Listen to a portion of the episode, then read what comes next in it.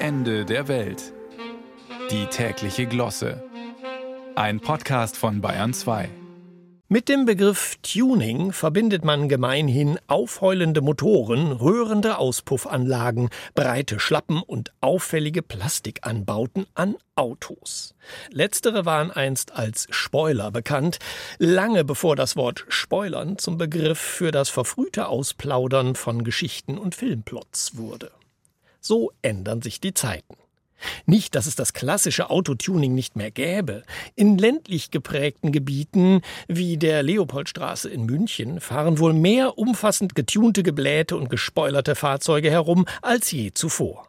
Nur dass Tuning eben heute nicht mehr das armselige Herumbasteln an älteren Opel-Modellen bedeutet, sondern vor allem ein Familienhaus teure Sport- und Luxusfahrzeuge noch teurer und vor allem lauter gemacht werden.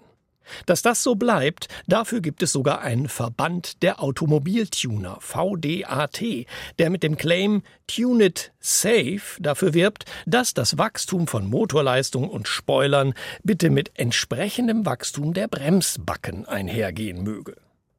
Ein Verband der E-Bike-Tuner VDET gibt es bisher noch nicht, aber das ist wohl nur noch eine Frage der Zeit, denn Tuning-Kits für E-Bikes gibt es natürlich längst.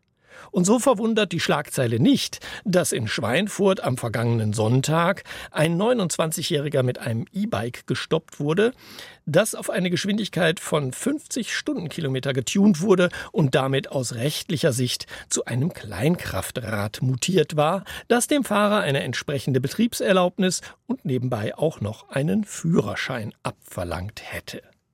Hätte, hätte, E-Bike-Kette. Und so wurde das Tuning-Objekt sichergestellt, wie es im Polizeideutsch so schön heißt. Das Tuning-Potenzial im E-Bike-Sektor wurde wahrscheinlich noch nicht ausreichend erkannt. Ist doch die Klientel der heutigen E-Bike-Rentner in den 70er Jahren mit Mofa-Tuning groß geworden.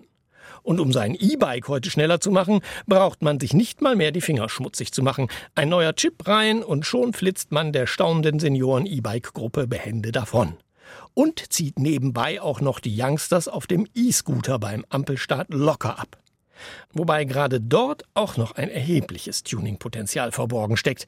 Viel zu viele der Stehflitzer stehen bekanntlich überall im Weg herum, weil sie noch zu langsam sind.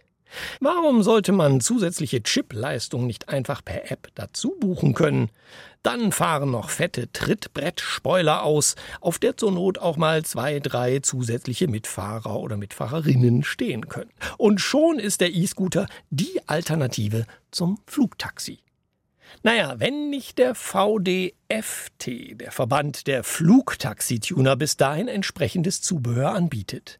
Ein paar Zusatzrotoren und Spoiler sollen da ja wahre Wunder bewirken.